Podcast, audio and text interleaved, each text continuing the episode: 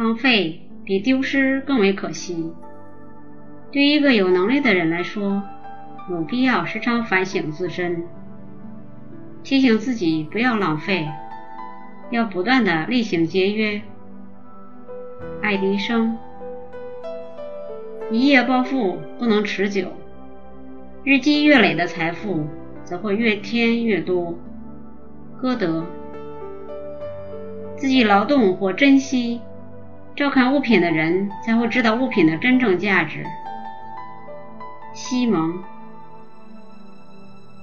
充满活力就无所不能，没有活力，在天时地利人和，也不能让直立行走的动物变成人。歌德。一，在英语中。最被人误读的字眼，大概就是“经济”一词了。几乎所有的人都会说，经济就是不花钱，多攒钱。事实恰恰与此相反。因为，要是你不花钱买食物的话，你就会饿死；你要是不好好穿衣服，你就会冻死；你要是没有安身之所，你就会病死在街头。可以肯定的说，经济和不花钱、多攒钱，并不是一回事。二，要是你家里有一个历史比较悠久的物件，你就会为此感到骄傲；要是你有一样从你祖母那儿得到的东西，你就会很乐意向你的朋友展示它。三，吝啬必然导致失败和贫穷。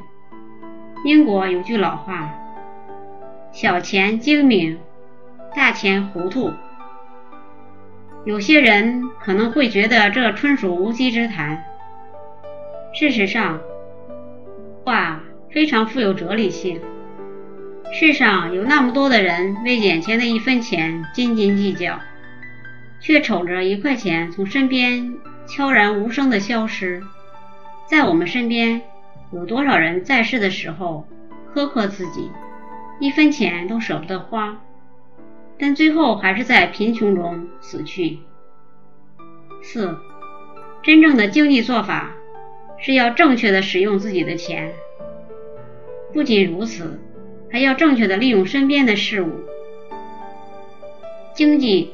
就是要好好爱护买回来的东西，不爱护物品的行为在身边比比皆是，浪费粮食，损坏家具，不爱护衣物，破坏房屋，任钢琴在墙角发霉，烧毁厨房用具，等等，诸此种种，都是与经济之道背道而驰的。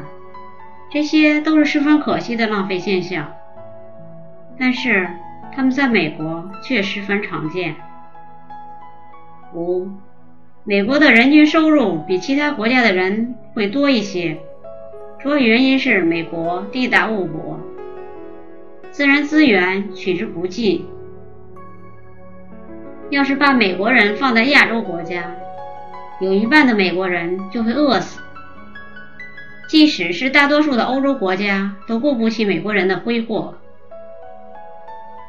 不论是作为整个民族而言，还是就我们个人而言，我们可能会比其他人富得多。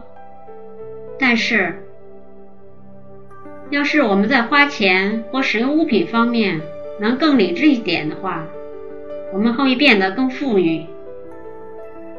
六，不要去仇视富人。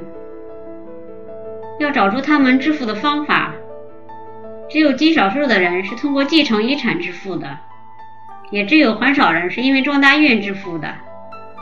同样，也只有非常少的人是因为他们在经商方面的才能致富的。但是美国却有那么多的富人，这些富人中大多数人是通过合理花钱、珍惜自己的物品而致富的。七。积累财富的秘诀在于买好东西，在选购物品上我们要选那些经久耐用的东西，虽然这样的东西可能会花去你比较多的钱，但也不要买那些便宜的次品。真正的经济之道，在于盖房子就要能让子孙住上几代，买的家具就能用上一辈子，选的衣服不能只穿一个季度，买的地毯要到孩子的孩子的时候都还能用。在买到这些东西以后，好好的爱护它们，才符合经济原理。八。如果我们向可靠的商家买东西，如果我们买的是他们手中最好的东西，如果我们在有足够的钱买最好的东西以前，压根儿就不买东西；如果我们买了东西以后会好好爱惜它们；如果我们不浪费金钱和物品，那么谁也挡不住我们致富的步伐。九。口袋里的钱该花就花，银行里的钱该存就存。如果喜欢我的节目，请在节目的下方点赞或加以评论。